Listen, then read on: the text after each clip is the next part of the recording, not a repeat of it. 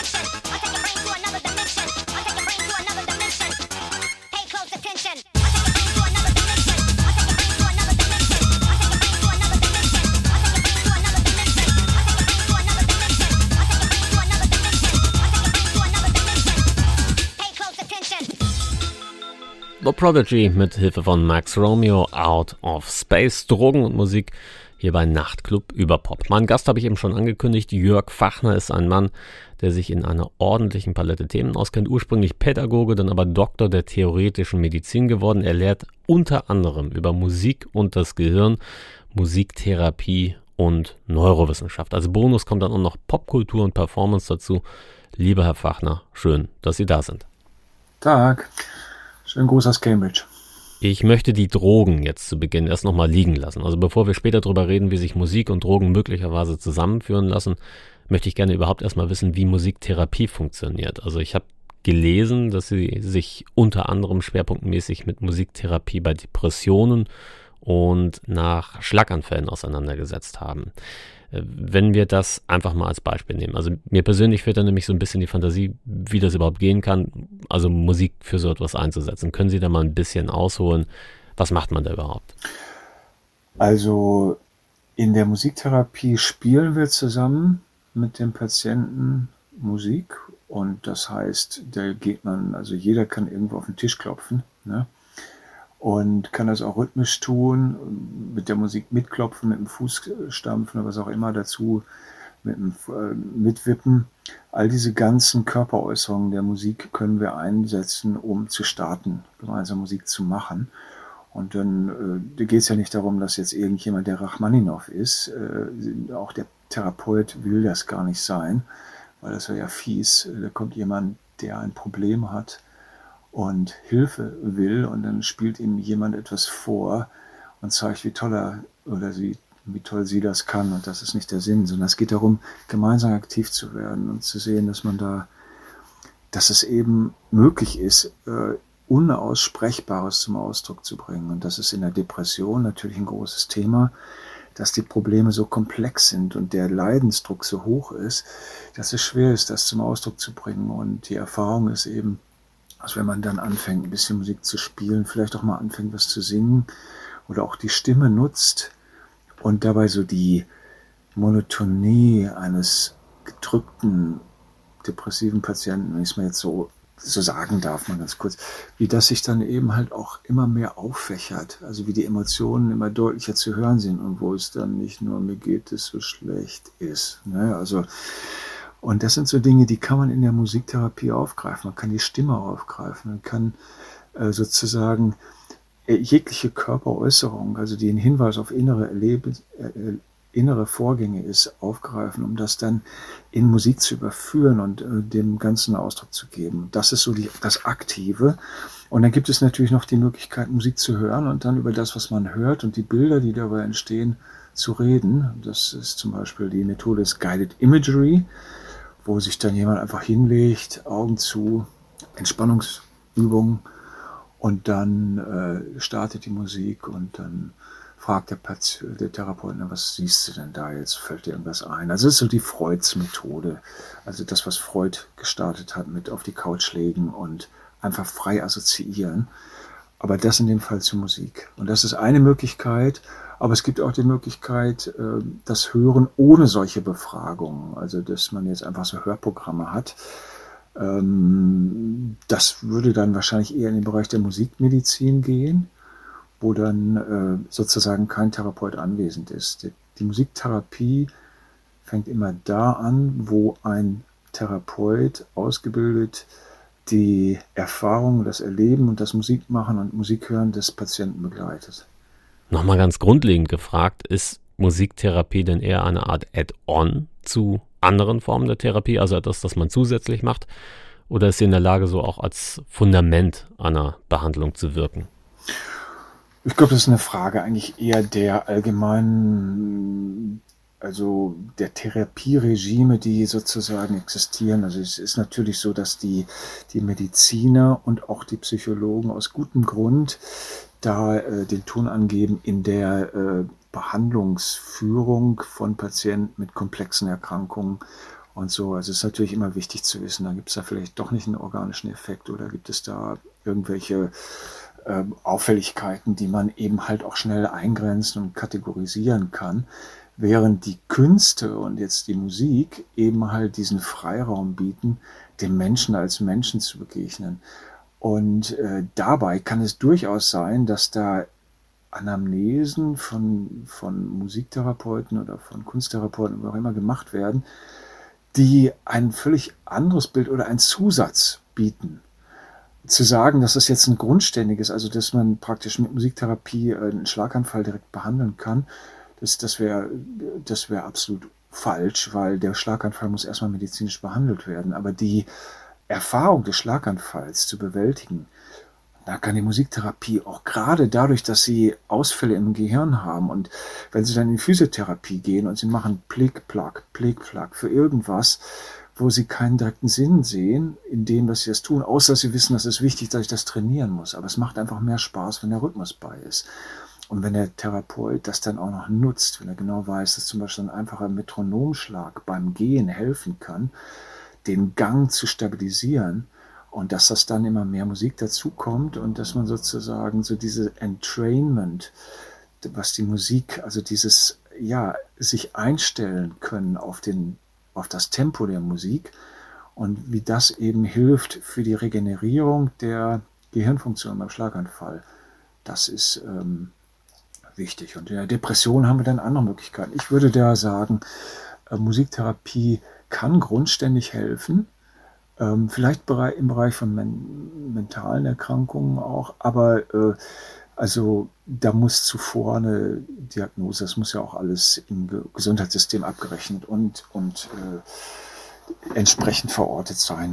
Das würden ja, vielen Dank schon mal für diesen Einblick, Herr Fachner. Bevor wir uns aber gleich der Drogenkomponente annähern, vorweg noch ein bisschen Drogenmusik, würde ich sagen. Im Vergleich zum Opener der Sendung ist es sogar was vergleichsweise Aktuelles. Die Band heißt Jockstrap und der Titel gibt die Richtung vor, in die es hier gleich gehen soll. Das Stück heißt Acid. Smash rivers,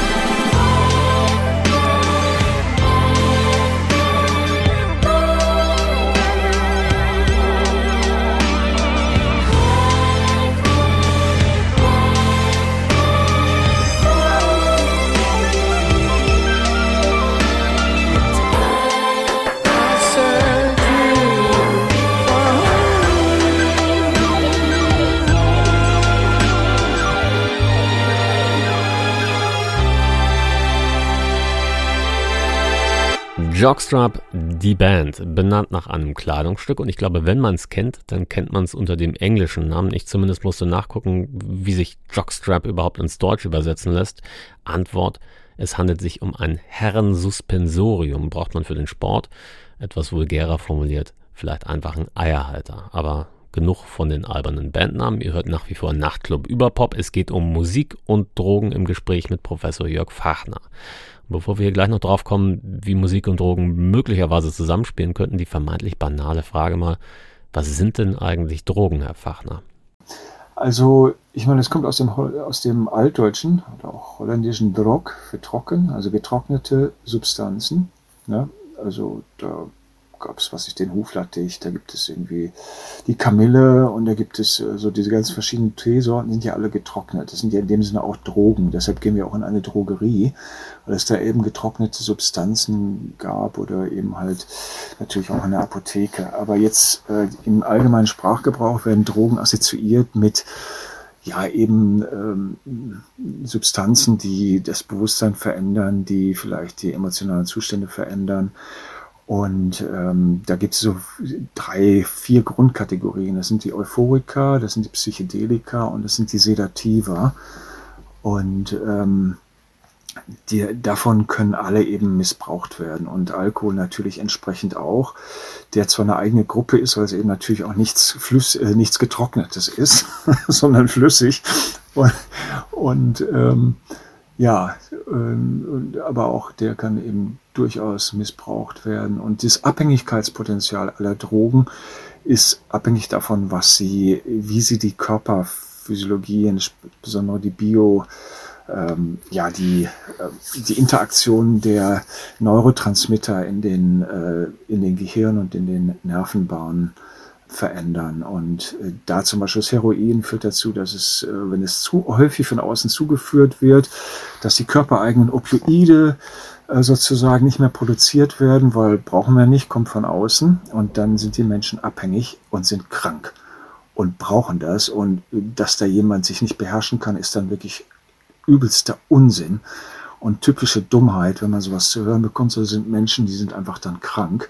Klar, wie sie dann da hingekommen sind, aber warum ist jemand ein Alkoholiker geworden? All diese Fragen brauchen wir jetzt nicht diskutieren, aber es sind eben Krankheitszustände und die müssen dann eben entsprechend behandelt werden von Ärzten und nicht von Menschen, die eigentlich keine Ahnung davon haben. Und eben Therapeuten natürlich. Aber gut. Ist, das, denn, äh, ist denn jetzt dieser Unterschied zwischen Droge und einem Medikament vorsichtig gesagt dass man das eine zum Vergnügen konsumiert und das andere ist ein Heilmittel. Würden Sie da überhaupt einen Unterschied machen? Also haben wir ein rein sprachliches Problem oder ist das beides dasselbe? Nein, also die, ich meine, Sie sprechen auch bei getrockneten Substanzen, die in Medikamentenform kommen, von Drogen. Also das ist ja auch, ich will mich da jetzt aber auch nicht in so einem Begrifflichkeitsthema da verlieren, dass, ähm, aber sagen wir so, die, die, die, die Grundlage von dem Begriff im Deutschsprachigen ist eben halt getrocknete Droge, wie es auch im Holländischen noch bekannt ist. Und Medikamente in Pillenform sind natürlich auch getrocknete Substanzen, wenn man so will, die dann nochmal besonders äh, hergestellt wurden. Und natürlich Sinn und Zweck. Da gibt es die rekreativen Drogen, also ähm, recreational use, wie man im englischsprachigen Raum spricht, also wo dann eben ja Drogen zum, als Genussmittel äh, gebraucht oder auch missbraucht werden können. Und ähm, ja, wo fängt der Missbrauch an und wo fängt der, wo hört der Gebrauch auf? Das sind dann alles Fragen, die dann Präventionsforscher dann vielleicht interessieren, aber die Personen, die die Erfahrung machen, bei denen ist es oft so, dass der Gebrauch ihnen erstmal Spaß macht, je nachdem, wenn sie keine schlechten Erfahrungen machen. Und dann setzen eben diese körperlichen Prozesse ein, diese Veränderungsprozesse, die dann durchaus zur Sucht, also man sucht immer wieder diese Substanz Verhalten führen. Aber ja, und da, ähm, da gibt es natürlich dann äh, so, so ein Schle vielleicht schleichende Übergänge. Also ich meine, wenn Sie äh, bestimmte Medikamente verschrieben bekommen und Sie fühlen sich dabei gut, eine Weile wurde Ephedrin verschrieben bei Erkältungskrankheiten und dann fühlen sich die Menschen gut, aber es ist halt auch eine Substanz, die eben abhängig machen kann. Aber gut, das sind jetzt alles so Dinge, also da gibt es sicherlich äh, Experten, die das dann noch spezifischer beantworten können. Aber äh, der Unterschied ist sicherlich der, dass also eigentlich jede Substanz gebraucht und missbraucht werden kann. Und wenn das im Kontext mit Musik passiert, dann ist es natürlich so, dass äh, zum Beispiel, dass bestimmte emotionale Zustände verstärkt werden, die vielleicht beim Musikhören sowieso dann schon verstärkt sind, oder dass eben bestimmtes Verhalten verändert wird zum Beispiel Heroin schafft eigentlich so ein, ja, so ein sehr, sedat, ja, ist ein Sedativer in der Art, aber eben halt auch ein starkes Euphorika, je nach Wirkungsvorgang. Ich meine, Keith Richards zum Beispiel, der hat mal gesagt, bei manchen Stücken, ach, jetzt höre ich wieder meine Junkie-Riffs. Ja, was heißt das denn dann? Was, was ist denn ein Junkie-Riff? Ja, da spricht er dann eben davon, wie er vielleicht die Musik, die er gespielt hat, irgendwie diesem Zustand angepasst hat, den, äh, in dem er sich da gerade befindet. Und äh, das würde er vielleicht anders sehen. Und bei mancher Musik sagt man, ja gut, das ist dann eben halt so, so typisches äh, psychedelisches Zeug. Das heißt, also da gibt es dann vielleicht so sehr räumlich, sehr waberig klingende Dinge und ähm, die dann eben mit diesem, mit dieser Wirkung anscheinend äh, gut zusammenpassen. Also gibt es ja eine Band, die Spaceman 3. Also Musik zu machen, um die unter Drogen zu hören, um, um also so, dass, dass die von vornherein mit einkalkulieren, dass du dir diese Musik unter dem Einfluss am besten anhören kannst. Und das war natürlich großes Thema in den, in den 60er Jahren, insbesondere mit Sgt. Pepper dann, wo äh, da eben eingebaut, wie Jimi Hendrix das dann gefragt hatte, bist du erfahren? ja, are you experienced? Und äh, also bist du sozusagen drogenerfahren und das sind da sehr, sehr viele ja, Verweissysteme. Ähm, Psychedelic Coding hat das mal eine Forscherin, die Sheila Whitley genannt, ähm, wo dann sozusagen äh, in den Klängen der Musik Assoziationscharakteristika eingebaut sind, die möglicherweise dann äh, so genannt werden. Aber wenn Keith Richards sagt, ja, jetzt spiele ich mal Junkie Riffs, oder wenn man sagt, das ist halt typische äh, Kiffermusik oder das ist typische typischer LSD-Sound, das wird, so wird ja auch teilweise in den Kritiken geschrieben. Also das heißt, es gibt da etwas in den Wirkungszuschreibungen der verschiedenen Drogenarten, die sich möglicherweise übertragen lassen. Und da fängt natürlich das, das Verwirrspiel an, weil das ist nicht einfach.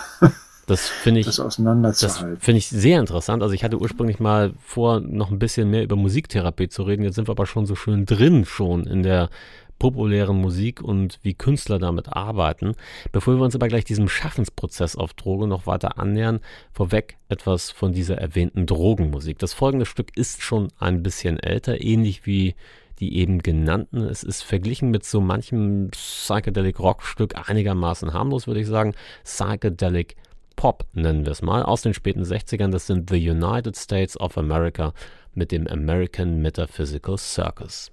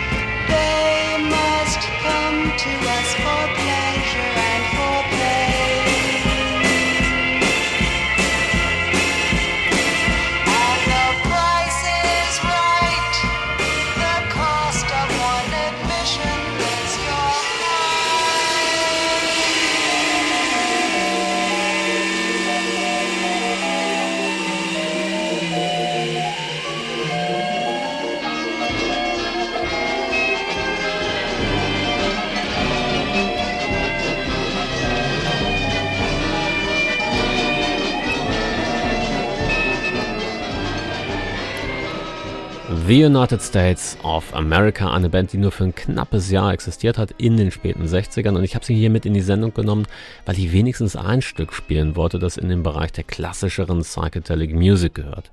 Aus einer Zeit, in der Künstlerinnen und Künstler Drogenkonsum des Publikums mitgedacht haben und nicht selten auch im Schaffensprozess selber dazu gegriffen haben. Wir waren ja eben auch schon bei anderen Leuten, die Psychedelic Music gemacht haben, Jimi Hendrix zum Beispiel, und ich fand es eigentlich immer schon ziemlich interessant, wie viele von diesen Stars erzählt haben, dass sie unter Zuhilfenahme von Drogen künstlerisch tätig gewesen sind. Das zieht sich auch durch die Jahrzehnte. Beispiel Noel Gallagher von Oasis hat mal behauptet, vor 1997 hätte er keinen einzigen Song ohne Zuhilfenahme von Kokain geschrieben.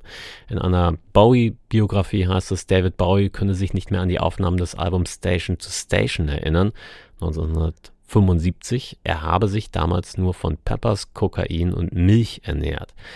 Gott weiß, ob das so genau stimmt, aber auch wenn es nur halb wahr ist, ist das schon irgendwie seltsam oder zumindest so interessant, dass man mal raufgucken sollte. Also ich, Herr Fachner, habe noch nie einen Song auf Koks geschrieben, aber könnte da was dran sein, was die Herren Rockstars berichten, dass das gut was bringt oder bilden die sich da was ein?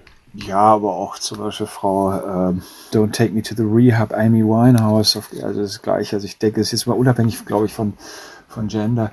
Wir haben eine Situation, dass in den 60ern natürlich ein Klima war, in dem Drogen und der Bewusstseinserweiterung basierend auf dem Sputnik-Schock, das ist, hört sich jetzt total bekloppt an, aber die, die USA-Leute glaubten wirklich, sie wären hinten an mit der äh, großen Entwicklung, weil mit mal waren die Russen schon auf dem Mond oder waren schon im All und da wurde dann eine Intelligenzinitiative gegründet. Und dann gab es mit mal Drogen, wie zum Beispiel die, die Psychedelika, denen zugeschrieben wurde, dass sie intelligenzsteigernd wirken würden.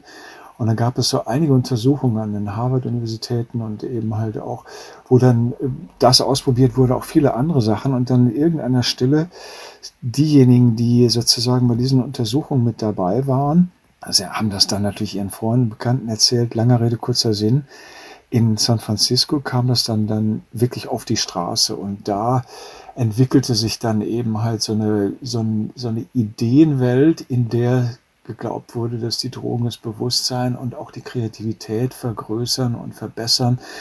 Definitiv, was sie tun, sind veränderten Blick auf das eigene Erleben zu bringen. Also die Menschen sehen sich selber und ihr Verhalten aus einem anderen Blickwinkel und das kann durchaus therapeutisch sein und kann durchaus positiv sein, wenn eben nicht äh, diese, wie soll man sagen, Abhängigkeitsprozesse einsetzen, die wir schon kurz vorher diskutiert haben. Äh, die sind ja psychologisch oder eben halt somatisch. Aber es gibt natürlich auch äh, da Unterschiede von denen, je nachdem, die das dann sind. Das erinnert mich direkt an den ganz am Anfang erwähnten LSD-Entdecker Albert Hofmann, der also nach Anwendungsmöglichkeiten seiner Entdeckung gesucht hat.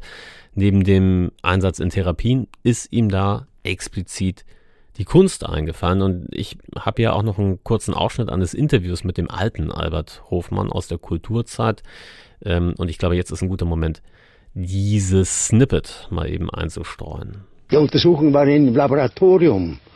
Und ich habe ja da mitgemacht. Dann habe ich ihm, hab das Gefühl gehabt, ach, das ist, das, das ist mir nicht wohl, das ist ja furchtbar, was man da sieht. Diese Maschinen wie Teufelswerkzeuge und die Menschen im weißen Mantel, die da herumgehen.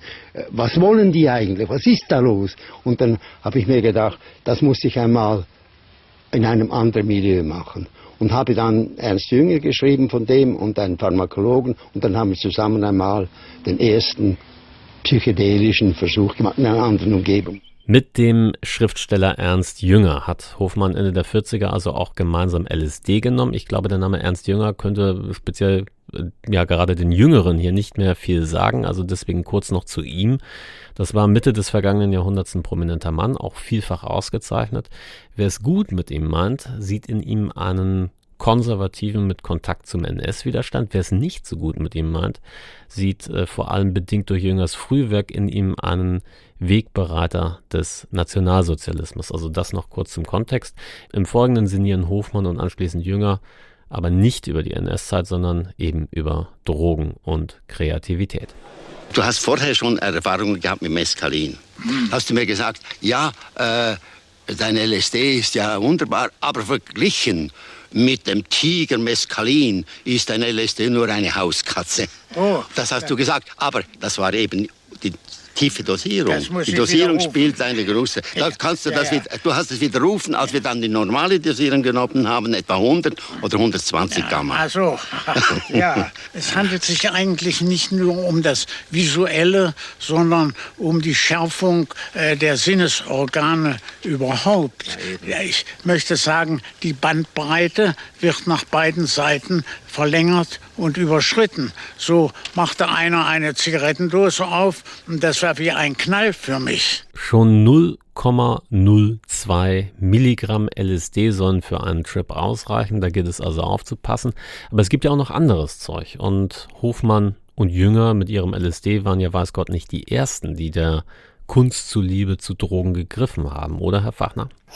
Das Kreativitätssteigernde ist sicherlich in einer Art und Weise mit der Selbstwahrnehmung in Verbindung zu bringen. Also da gab es ja schon aus den 30er Jahren, aus den 40er Jahren Berichte von Musikern, die eben ja, glaubten da besser zu spielen. Uh, really the Blues, ein Buch von 1946 von einem, von einem Klarinettenspieler, der da mit allen Größen auch mit äh, gespielt hat und der dann so, also Prosa geschrieben hat, wie toll ihm das Marihuana-Spielen bei dem Entwickeln seiner Töne hilft. Aber auch so jemand wie Eric Clapton hat dann gesagt, äh, dass, äh, dass Drogen für ihn, also insbesondere Marihuana für ihn so eine Welt geöffnet hat, in die er vorher noch gar nicht so, also was ihm viele Ideen gegeben hat.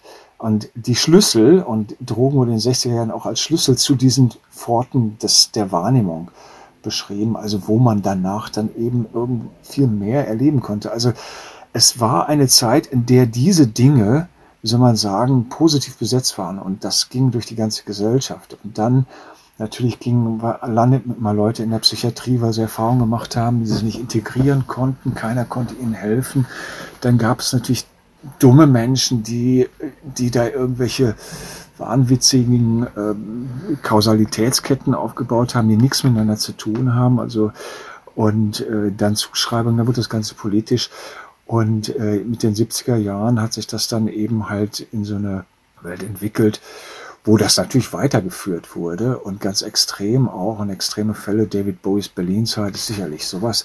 Aber man muss auch sagen, als Künstler, wer da versucht, so im Mittelmaß zu bleiben, hat verloren.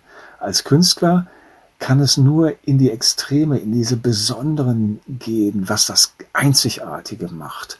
Und die Drogen können eben auf solchen Sachen, können die dieser Selbstwahrnehmung etwas beitragen, was dann eben vielleicht zu neuen Ideen führt, zu neuen Gefühlen, zu neuen, ja, es geht einfach darum, die Welt aus anderen Blickwinkeln zu sehen. Und das, das war in den 20er Jahren doch auch schon so in, ich meine, wenn man sich anguckt, dass die Expressionisten die Bildnerei der Geisteskranken interessant fanden, ne, was da von diesem Herrn Prinzhorn da in Hema im, im Sauerland da gesucht wurde, dass das eben die Expressionisten begeistert hat. Ja, die wollten die Welt aus anderen Blickwinkeln sehen und Psychedelika verändern solche konventionellen, gelernten neurologischen Patterns, die die Welt halt so sehen lassen, wie man sie auch braucht. Also wenn ich auf die Straße gehe, dann will ich nicht irgendwie ein Ungeheuer kommen sehen, sondern ich will sehen, dass das ein Auto ist. Und wenn man das nicht mehr unterscheiden kann, dann hat man verloren. Wenn das anfängt, wenn solche Probleme anfangen, dass da die, die, die Halluzinationen überhand nehmen, natürlich ist das schwierig. Ich will es nochmal eben, ich will es nochmal eben reingrätschen, also dass es sich positiv auf künstlerische Arbeit auswirken kann. Lösen von kreativen Blockaden, das ist ja eine Sache. Die andere ist, dass nicht wenige das Spiel mit den Drogen in die Inhalte ihrer Texte transportieren. Darüber möchte ich gleich unbedingt noch sprechen, vor aber wieder noch etwas Musik von einem, der genau das getan hat. Das Stück heißt Acid Rain.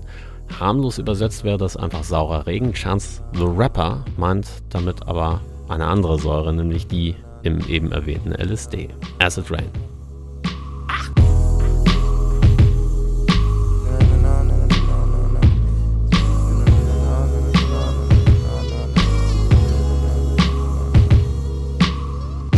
Off my shoes, stripped acid in the rain. Wore my jacket as a cape and my umbrella as a cane. The richest man rocks the snatchless necklace. Spineless bitches in backless dresses. Wore my feelings on my sleeveless. My weed seedless, my trees leafless. I miss my diagonal grilled cheeses. And back when Mike Jackson was still Jesus.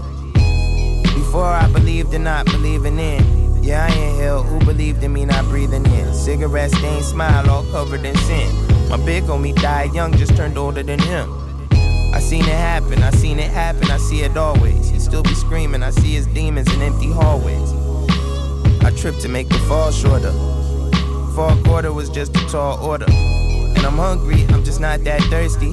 As of late, all my verses seem not so versy. And all my words just mean controversy. Took the team up off my back like that's not your jersey. Stressing, pulling my hair out, hoping I don't get picked. All this medicine in me, hoping I don't get sick. Making all of this money, hoping I don't get rich. Cause niggas still getting bodied for phones. Sometimes the truth don't rhyme. Sometimes the lies get millions of views. Funerals for little girls, is that appealing to you? From your cubicle, desktop, what a beautiful view.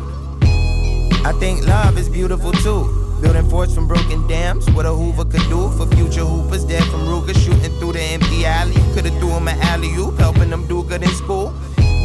Damn, that acid burn when it clean, yeah. I still miss being a senior and performing at all those open mic events. Eyes closed, eyes closed, seeing arenas. And I still get jealous of Vic. And Vic's still jealous of me.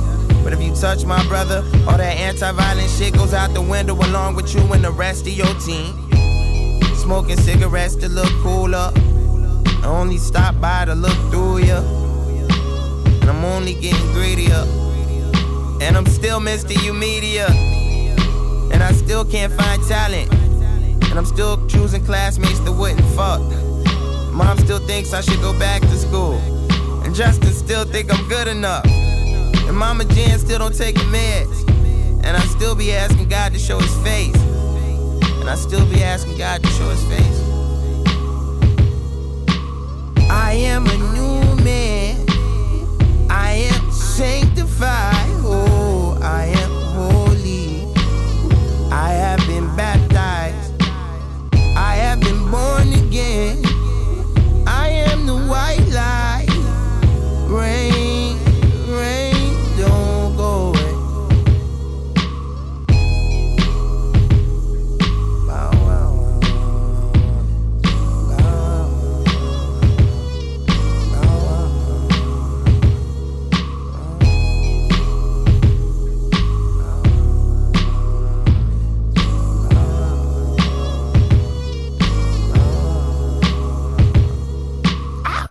Chance the Rapper, ein Musiker, singt über Drogenerfahrungen und ich glaube, öfter wurde nur über Liebe gesungen in der populären Musik.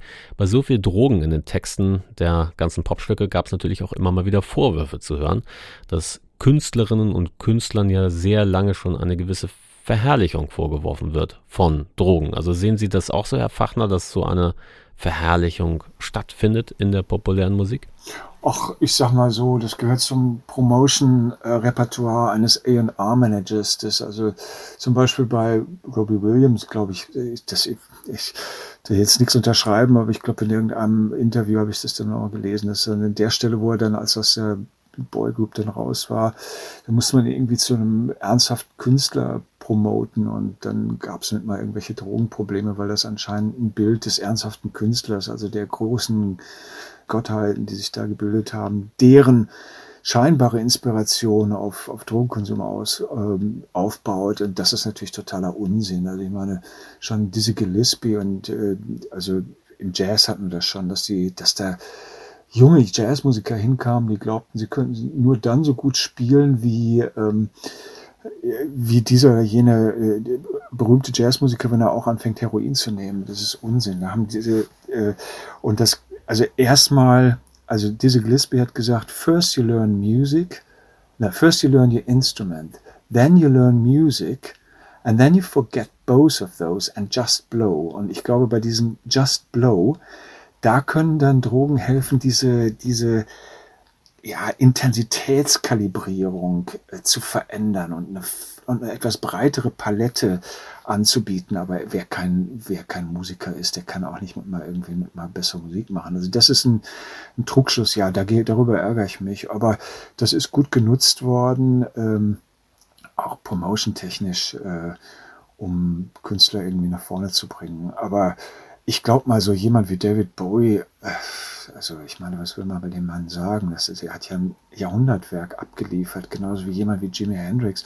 Die zu reduzieren auf das oder die Beatles in ihrer Phase da 67, dann, ja, es ist alles nur die Drogen. Da hört man schon die Dummheit, wenn man sowas reden hört.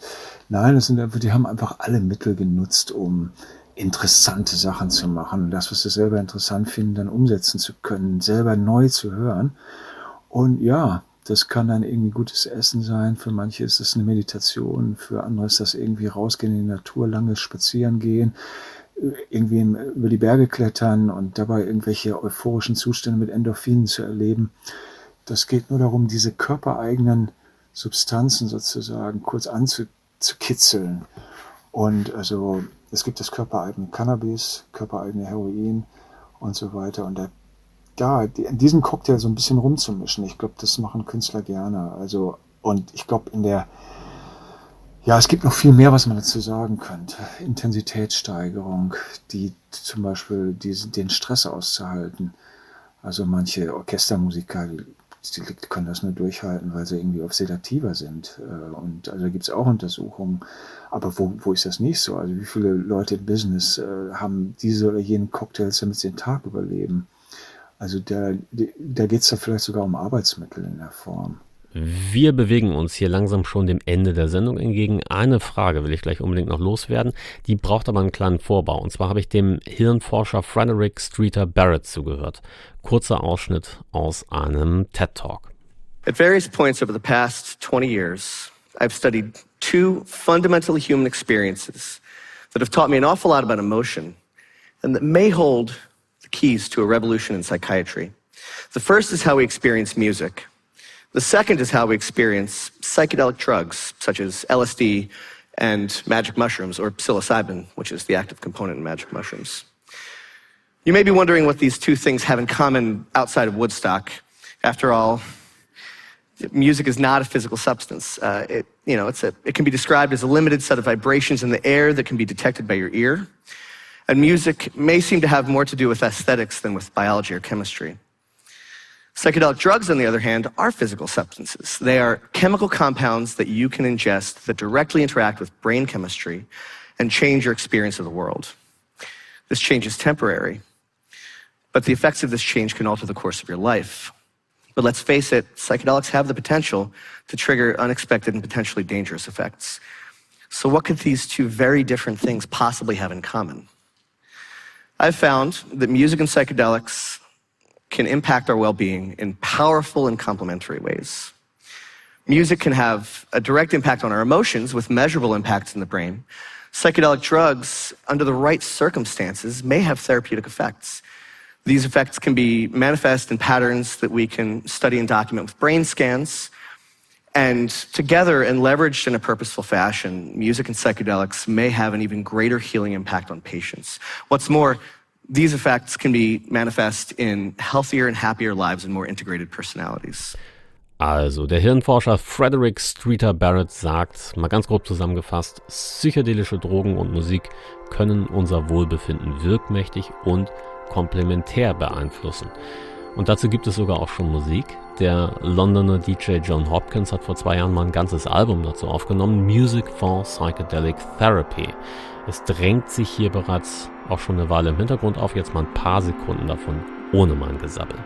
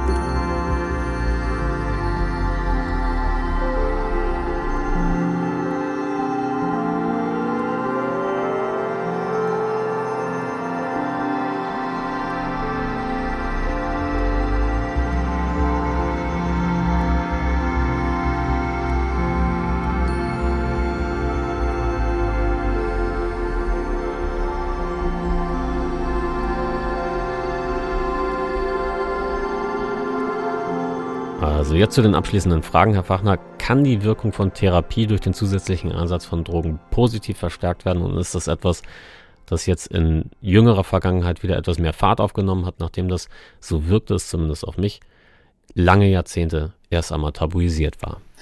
Also die Gruppe hier in, in, in London und auch da in Baltimore, wo der Frederick arbeitet oder beziehungsweise mit aktiv ist oder war, das äh, hat sozusagen äh, diese Psychedelika-Wirkung eigentlich wieder an den Punkt gebracht, wo sie eigentlich schon Anfang der 60er Jahre war, nämlich als ernstzunehmendes Medikament. Und die bildgebenden Verfahren, also die Untersuchungen hier äh, beim Imperial College da in London, können dann auch zeigen, dass das LSD zum Beispiel die Möglichkeit hat, auch wirklich Erinnerungen neu zu programmieren. Also das, was äh, da von den frühen Apologeten der Psychedelika äh, auch schon behauptet wurde, dass man eben das Gehirn neu programmieren kann damit. Das sind Dinge, die bis zu einem bestimmten Punkt einfach möglich sind. Und Musik und Kunst scheint dabei die Wirkung zu haben, dass sie eben halt äh, ja mit dieser Vielfalt und mit dieser Veränderung der Sinneswelt einfach ähm, einen ganz guten Orientierungsrahmen bieten. Und das kennen wir von den Schamanen schon sehr lange. Also wenn die äh, die Initiationsriten gemacht haben, dann haben die das eigentlich, dann wussten die, was jetzt die Initianten, die was weiß ich jetzt gerade zum an der Schwelle vom Jugendlichen zum Erwachsenenalter stehen, dass die dann sozusagen das komplexe Stammesmaterial erstmal lernen müssen. Und das haben die dann teilweise in Rituellen, in Riten, dann mit verschiedensten Kontextualisierungen, Bildern, eben in kürzester Zeit wird denen erklärt, was, der, was die Kosmologie ihres Stammes war. Und das heißt, da wurden sehr viele Informationen zugänglich gemacht. Und was jetzt mit diesen Psychedelika-Forschung äh, gezeigt wurde, ist, dass man eben sehr viel des, der, der eigenen Innenwelt explorieren kann unter dem Einfluss, dass dabei körperliche Veränderungen auch vorgenommen werden können, wenn das gut auch gelenkt wird und das auch gut integriert wird im, im Nachgang die äh, eben auch beschleunigen können. Und da gibt es eben halt, ich sprach von dem Guided Imagery in Music. Das ist entstanden aus diesen Psychedelika-Forschungen der, der frühen 60er Jahre, wo dann aber irgendwann so eine Art Mock-Therapie gemacht wurde, ohne die Drogen. Aber der, der Hintergrund war, dass es da eben so lange Psychotherapiesitzungen gab von bis zu acht Stunden, in denen Psychedelika zum Einsatz kamen. Und da sind innerhalb kürzester Zeit äh, Straftäter rehabilitiert, Alkoholiker frei und äh, also mentale Probleme konnten sich relativ schnell lösen lassen, weil die Menschen den, die Ursache ihres Problems schnell erkennen konnten. Und ja, da stimme ich dem sehr zu, äh, solange das in einem Rahmen passiert, in dem die Nacharbeit dieser extremen Erfahrungen dann eben halt auch wirklich von kompetenten Menschen gemacht wird. Und wenn das dann nicht irgendwie sozusagen den Menschen einfach überlassen wird. Da gibt es eine lange Diskussion zu, ob das gut ist, dass man das tut oder auch nicht. Und ich stimme dem, was er Frederick da gesagt hat, Frederick Barrett, äh, sehr zu. Also, und äh, diese, also die, die erste Arbeit, die zu dem Thema rauskam von dem Karat Harris, das war ja, ähm, da hat er gesagt, ja, okay, wir können Freud sozusagen das Unterbewusste, diese ganze Idee von dem Instanzenapparat, hat dann einen Artikel in Brain 2010 geschrieben, in dem er dann gezeigt hat, wie, äh, welchen Beitrag da die Psychedelika leisten können, um zu erklären, äh, wie sich das mit dem Es-Ich und Über-Ich dann verhält. Das war ganz interessant. Und es ist, äh, ja, die Erfolge geben ihnen recht, aber es gibt natürlich auch da Probleme und diese Probleme sind schon lange bekannt. Also die Gesellschaft für psychedelische Therapien in der Schweiz oder es gab Forschung an der Universität Heidelberg, wo das Thema halt auch schon lange aufgegriffen wurde, da Anfang der 90er schon und früher. Also ich denke mal, was jetzt sich zeigt, ist, dass wir da einfach einen ganz normalen Forschungsbereich innerhalb der Pharmakologie, der Neuropharmakologie und der Psychiatrie wiedergewinnen dürfen, ohne dass man Angst haben muss, dass da irgendwelche dummen und der David Nutt, der das Ganze mit anführt, sagt ja, diese, die Kontrolle der Drogen gehört in die Hände der Mediziner und nicht in die Hände der Politiker, die sich eben halt auch gerne mal was wegstecken um den Schwarzmarkt. Aber das ist ein anderes Thema, aufrecht zu erhalten. Ja? Und das stelle ich jetzt bösartig, aber da gibt es genug Bücher auch von Hans-Georg Beer, die das äh, belegen, wie viel Schindluder getrieben wurde mit der mit diesem schlechten Image, die den Drogen zugeschrieben wurde. Und Grundproblem ist, es gehört in die Hände der Medizin zu entscheiden, was da gut und böse ist und nicht in die Hände von Aber das ist ein schwieriges Thema. Na dann schneiden wir es doch gar nicht mehr an. Die Zeit drängt nämlich auch. Ich bedanke mich bei Jörg Fachner. Vielen Dank für das Gespräch. Und das war Nachtclub über Pop für heute. Raus geht's mit FX Twin und noch mehr Acid. Mein Name ist Danny Cordes. Tschüss, macht es gut.